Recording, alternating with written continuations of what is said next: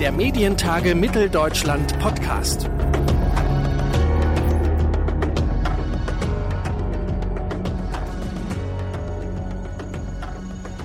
Herzlich willkommen zu einer neuen Ausgabe unseres Medientage Mitteldeutschland Podcast. Stück Scheiße oder Pferdehintern sind noch die harmloseren Beleidigungen, die Politikerinnen im Internet täglich über sich ergehen lassen müssen. Diesem Fall Renate Künast bzw. Claudia Roth. Schlimm genug, doch bei Beleidigungen bleibt es nicht. Hetze, Morddrohungen und auch körperliche Gewalt gegen Politikerinnen haben in den vergangenen Jahren deutlich zugenommen. 2021 wurden mehr als 4000 Straftaten gegen Amts- und Mandatsträger festgestellt, so das Bundeskriminalamt. 2017 waren es rund 1500. Die Zahl hat sich also seitdem mehr als verdoppelt. Verantwortlich für die starke Zunahme sieht das BKA unter anderem die vermehrte Zahl an Personen, die sich in sozialen Medien wie Telegram radikalisieren. Über Hass und Hetze im Netz und die Gefährdung, die davon für unsere Demokratie ausgeht, spreche ich heute bei uns im Podcast mit der Antisemitismusbeauftragten des Landes NRW und früheren Bundesjustizministerin Sabine Leuthäuser-Schnarrenberger. Mein Name ist Claudius Niesen und ich sage Hallo und herzlich willkommen zu unserer heutigen Ausgabe und Hallo und herzlich willkommen Sabine Leuthäuser-Schnarrenberger. Ja, ich grüße Sie. Ich freue mich, da zu sein. Wir freuen uns ebenso. Frau Leuthäuser-Schnarrenberger, Sie waren selbst, ich habe es eben schon gesagt, Justizministerin, zuletzt von 2009 bis 2013. Äh, Sie sind aktuell Antisemitismusbeauftragte des Landes NRW. Sie sind also selbst Politikerin und dadurch ja, da müssen wir nicht nur in die Statistik gucken, zählen Sie zu einer der Gruppen, die häufig konfrontiert sind mit Hass im Netz und ja, leider auch außerhalb davon. Was für Erfahrungen haben Sie selbst mit Anfeindungen machen müssen? Ich habe auch früher erlebt, als es noch nicht so äh, die sozialen Medien und das Internet gab, also zu Beginn meiner politischen Tätigkeit 1990, dass ich dann, als ich das erste Mal Justizministerin wurde, äh, teilweise sehr ausfallende Briefe bekommen habe. Anlass waren immer bestimmte Äußerungen. Auch damals erinnern wir uns 1992, 93 brannten Flüchtlingsheime in Deutschland an verschiedenen Orten, war Fremdenfeindlichkeit sichtbar. Und da ich da eine ganz klare Haltung hatte für Flüchtlinge, für humanitäre Hilfe, für Integration und gegen die, aus welcher Ecke auch immer sie kommen und dagegen wettern, äh, habe ich entsprechende Briefe bekommen. Ich habe aber nie über meine ganzen Jahre hinweg bis heute körperliche Angriffe oder versuchte Übergriffe erlebt. Das war wenn verbal, auch jetzt natürlich bekomme ich Mails oder äh, auf irgendwelchen Plattformen sind dann mal Äußerungen da, aber ich würde für mich sagen, wenn ich sehe, was Renate Künast erlebt hat, das ist eigentlich alles eher harmloser. Mhm.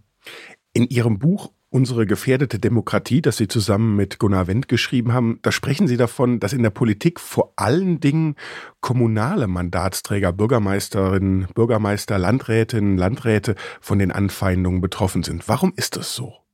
Kommunalpolitikerinnen und Kommunalpolitiker und gerade auch Bürgermeister und Landräte sind natürlich direkt vor Ort nicht nur ansprechbar, sie sind zugänglich. Da weiß man, äh, wo der wohnt, der Bürgermeister, die Landrätin. Äh, da kennt man im Zweifel die Familie. Da gibt es eine ganz andere Präsenz vor Ort und da sind die Hürden viel, viel geringer, dann auch negativ ähm, sich zu äußern, ähm, im Vorgarten irgendwelche Schmierereien, äh, irgendwas reinzuwerfen, äh, Schmierereien zu machen, ähm, rumzupöbeln, äh, leider auch, wie wir ja jetzt aber nicht nur bei Kommunalpolitikern erlebt haben, bei Ministern ähm, dann Fackelzüge vors Haus von äh, Ministern, die man vor Ort eben gut kennt, dann zu veranstalten, zu versuchen, Angst einzuflößen. Aber ich glaube, es ist gerade diese große Nähe, die ja auch das kommunalpolitische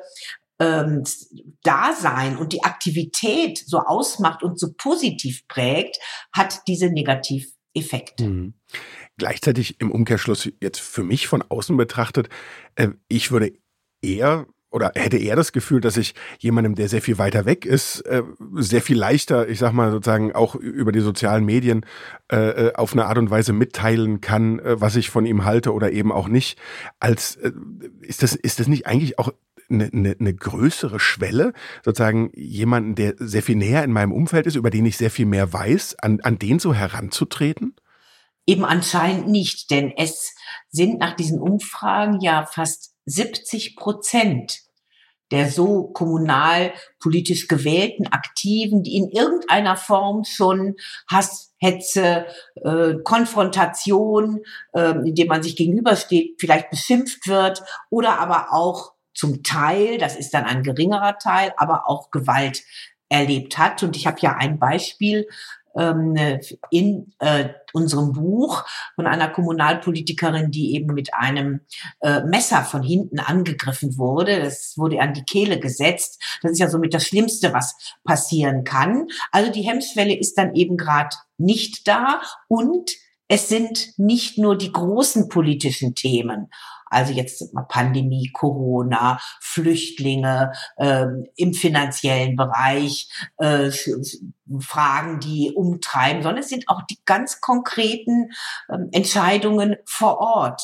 Mülldeponie irgendwo hin oder eine Abfallbeseitigungsanlage. Also eine Negativeinrichtung für viele ruft nicht nur berechtigten Protest hervor, dazu ist eine Demokratie da, dass sie das aushält, sondern immer dann auch sehr schnell eine Zuspitzung, eine Verrohung in der Auseinandersetzung oder eben bis hin zu einem dann auch ganz persönlichen ähm, beleidigenden Angriff. Und was noch dazu kommt, ist, wenn Frauen betroffen sind, die sind in der Kommunalpolitik zahlenmäßig eine ganz klare Minderheit, dann kommt fast immer auch ja so ein Sexismus, Frauenphobie dazu. Jetzt hat, wenn man das so sagen kann, ist natürlich auch Teil meiner Frage, das Internet, die sozialen Medien, das Level von Hass und Hetze, vielleicht allein die schiere Anzahl, ich glaube aber auch natürlich auch die Möglichkeit der Anonymität, das Ganze nochmal auf ein anderes Level gehoben. Sie sprechen, so heißt ja auch Ihr Buch davon, von unserer gefährdeten Demokratie. Inwieweit, und da sind wir jetzt vielleicht auch so ein bisschen bei der eher medienregulatorischen oder medienpolitischen Frage, inwieweit glauben Sie, kann man sozusagen diese mediale Hass und Hetze oder diese Social Media Hass und Hetze, die Hass und Hetze im Netz, inwieweit kann man die oder lässt sich die einfangen oder wie kann man der entgegensteuern oder wie sollte man ihr entgegensteuern?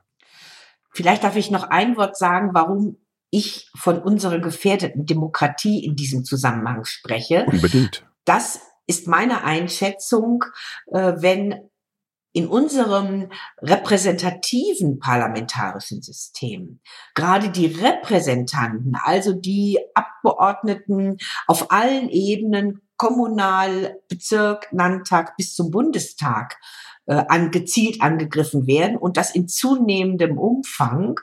Und dann es jetzt auch immer wieder gerade Kommunalpolitiker gibt, die sagen, ich mache nicht weiter, ich höre auf oder ich kandidiere nicht wieder, das ist mir zu gefährlich für meine Familie, für meine Kinder, das tue ich mir nicht an ähm, dann ist das eine Gefahr für unsere Demokratie, weil dann äh, eben die Repräsentation immer schwieriger wird äh, und sich gerade die, die aktiv sind, die sich einbringen wollen, dann daraus getrieben werden durch solche Angriffe, äh, dann kann das zu großen Problemen gerade auch vor Ort führen, dass sie nicht mehr genug Kandidaten haben, äh, was wir immer wieder auch erleben. Und daraus sehe ich eben auch eine Gefährdung für unsere Demokratie.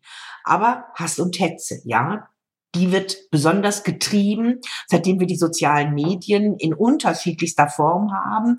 Und das ist ja immer noch eine dynamische Entwicklung. Es kommen ja immer noch mal wieder neue Elemente, Plattformen dazu. Und deshalb ist natürlich die Frage, kann man da etwas regulieren? Kann man auch wieder was rausbringen aus dem Netz, was beleidigend, verletzend, dann auch strafrechtlich eben relevant ist? Ähm, was für eine Form von Regulierung braucht man? Und das nimmt einen großen Teil auch des Buches ein, weil ich schon der Meinung bin, ja, Beleidigungen niedermachen ist auch im Netz nicht erlaubt. Das ist nicht erlaubt, wenn ich es direkt meinem Gegenüber ins Gesicht sage und genauso wenig ist es dann im Netz erlaubt und dann beginnt das Problem.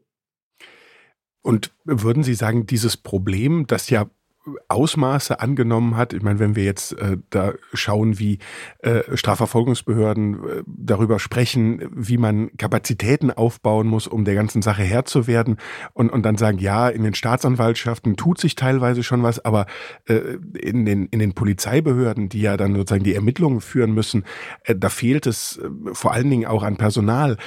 Würden Sie sagen, mit Blick auf die Bundesrepublik, wir gehen da den richtigen Weg oder sind da andere weiter oder machen uns andere eigentlich vor, wie man es besser machen könnte?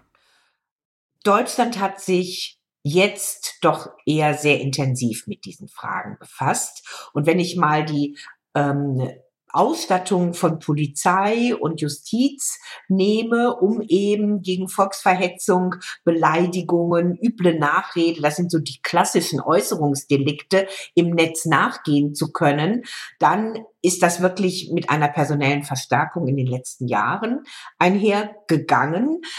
Aber das hat gedauert und dass sich die Innenminister und die Justizminister mit diesem Thema beschäftigen und dass das auch als eine Herausforderung sehen für unsere Demokratie, hat eigentlich richtig erst im letzten Jahr begonnen, als das dann Thema auf diesen Konferenzen war und man dann auch gesagt hat, ja, wir brauchen hier auch zum Teil Änderungen in den Strafgesetzbüchern. Ähm, wir brauchen auch mehr Schutz, auch mehr Schutz für Kommunalpolitiker. Das ist jetzt in einem Zehn-Punkte-Programm der Innenministerin enthalten, das erst vor kurzem verabschiedet wurde, aber leider bei dem Schutz für Kommunalpolitiker in der Einrichtung einer Arbeitsgruppe mündete. Das ist jetzt dann noch nicht so ganz effektiv. Äh, aber ja, wir haben in Deutschland da doch schon einiges äh, gemacht. Hm, wir haben ja dieses Netzwerkdurchsetzungsgesetz, ein Wortungetüm, was ganz kurz heißt, ähm, dass Äußerungen im Netz auf Plattformen, also bei ähm, Facebook, äh, bei Twitter, äh, Google-Plattformen, ähm, die dort gemacht werden und die offensichtlich rechtswidrig sind, ist nicht so ganz leicht festzustellen, dann auch gelöscht werden sollen oder gemeldet werden sollen. Und wenn man das nicht macht als Plattformbetreiber, hat man mit ziemlich hohen Geldbußen zu rechnen. Das war so ein Zugang, den Deutschland gewählt hat, ziemlich allein äh, und ohne dass es schon eine europäische Regelung dazu gab, weil man einfach da gesagt hat, wir meinen, wir kriegen das dann besser in den Griff. Ähm, dieses Netzwerkdurchsetzungsgesetz hat dann zu vielfältiger Kritik geführt. Äh, ich finde es gut, dass da was gemacht wurde, aber ich habe auch daran immer Kritik geäußert, weil es darf ja letztendlich nicht ein Wirtschaftsunternehmen dessen Interesse darin besteht, möglichst viele ähm, äh, Nutzerinnen und Nutzer auf seinen Plattformen zu haben, ähm, darüber entscheiden, was ist auf dieser Plattform, was bleibt da an Äußerung und was wird rausgenommen. Das sind ja massive Eingriffe auch in, Meinungs-, in die Meinungsfreiheit und deshalb ist das letztendlich die Sache der Justiz. Das wollte man dann in Deutschland auch verbessern mit Meldepflichten. Ich will da nicht im Einzelnen drauf eingehen. Die ist aber ähm, jetzt ähm, für die großen Konzerne erstmal ausgesetzt in der Anwendung, als möglicherweise mit rechtlichen Problemen verbunden. Also es ist holprig, was auch die Rechtsgestaltung in Deutschland angeht. Daraus mein Fazit. Sowas muss europäisch einheitlich geregelt werden. Das Netz macht ja auch nicht halt an der österreichischen oder niederländischen Grenze. Das wäre jetzt auch ganz konkret meine nächste Frage auf europäischer oder internationaler Ebene. Was muss passieren, damit sozusagen die Handhabe, die juristische Handhabe auch ausreicht und äh, um in Ihrem Bild zu bleiben, wir runterkommen von der holprigen, von diesem holprigen Weg und äh, sozusagen äh, auf, auf, auf Wege kommen, die sich äh, sehr gut und in die richtige Richtung befahren lassen? Da ist die Europäische Union jetzt so ein bisschen auf der Zielgeraden. Es gibt dort eine Verordnung, die heißt Digital Services Act, die sich genau mit diesen Fragen befasst. Welche Verantwortung haben Plattformbetreiber? Was müssen sie tun, wenn es eben um äh, diese Hetze, diesen Hass geht, diese Beleidigungen geht, diese wirklich auch Angriffe auf die Menschenwürde von äh, Betroffenen. Ähm, der ist jetzt noch nicht in Kraft getreten, weil es noch die Schlussverhandlungen gibt zwischen Parlament, Rat und Kommission. Trilog nennt man das ja, mit einem Fachbegriff belegt. Äh, aber das ist der richtige Ansatz, der am Ende dann auch sagt, ähm, wie transparent ist denn das alles, was da auf den Plattformen passiert? Die fordern mehr Transparenz, dass es da auch entsprechende Protokolle gibt, vieles andere mehr, aber natürlich auch ähm, Vorgaben gibt, wann auch ähm, Inhalte runtergenommen, also gelöscht äh, werden müssen. Und das ist in meinen Augen der richtige Weg, der gegangen wird, weil wir brauchen dann nicht in 27 Mitgliedstaaten 27 unterschiedliche Rechtsordnungen. Denken Sie denn, dass äh, sozusagen mit diesem neuen European Digital Service Act, dass ähm, die Handhabe auch gegenüber den internationalen Konzernen, also denen, die auch und gerade nicht in Europa sitzen, wo es ja teilweise, wie gerade Telegram schon schwierig war, um, um in diesem deutschen, wunderbaren deutschen Begriff zu bleiben, um einen Postzustellungsbevollmächtigten zu finden, dem man erstmal erstmal sagen kann, was man denn sozusagen als Justiz da bemängelt. Glauben Sie sozusagen, da ist die Europäische Union auf der Höhe der Zeit und hat wirklich ein, ein scharfes Schwert oder wird das am Ende doch an den entscheidenden Stellen durch den Einfluss auch wieder entschärft, um nicht zu sagen weichgespült? Also es ist erstmal sehr gut, dass überhaupt man sich da auf bestimmte Regeln verständigt hat, wenn sie dann hoffentlich in Kraft treten. Glauben Sie nicht, dass das so einfach gewesen wäre? Da waren natürlich die Lobbyisten gerade der großen Player, Facebook, Google, ähm, Amazon, Microsoft, die waren natürlich unterwegs, äh, um auch für ihre Interessen zu lobbyieren innerhalb der Europäischen Union bei den verschiedenen äh, Politikerinnen ähm, und Politikern, Abgeordnete wie auch in der Kommission. Dennoch hat man sich jetzt auf mal äh, doch einen Weg im Grund ähm, verständigt. Aber Sie haben ja diesen Begriff genannt, Postzustellungsbevollmächtigter. Wenn Sie mich irgendwo adressieren können, ähm, Verletzungen von bestehenden Regeln mit Konsequenzen, wie zum Beispiel Zahlung von Bußgeldern. Und das ist in meinen Augen das wirkungsvollste Instrument gegen Big Player in diesem Bereich. Da darf man nicht mit ein paar hunderttausend Euro kommen, das zahlen die ja aus der Portokasse mit links, sondern da muss es schon um hohe Millionensummen geben. Und wir haben es ja in der Datenschutzgrundverordnung erlebt, da kann sogar mal bis zu einer Milliardensumme Bußgeld verhängt werden, wenn man gegen Regeln verstößt. Das ist das Einzige, was da greift. Diese Sprache verstehen große Konzerne. Ähm, wenn es da um strafrechtliche Verfahren gegen Einzelne gibt, das mag auch etwas mal bringen, aber ich glaube, wenn man an die Betreiber von diesen großen Plattformen, also an, von, an die Big Player ran will, dann spielt nach wie vor das Geld eine große Rolle.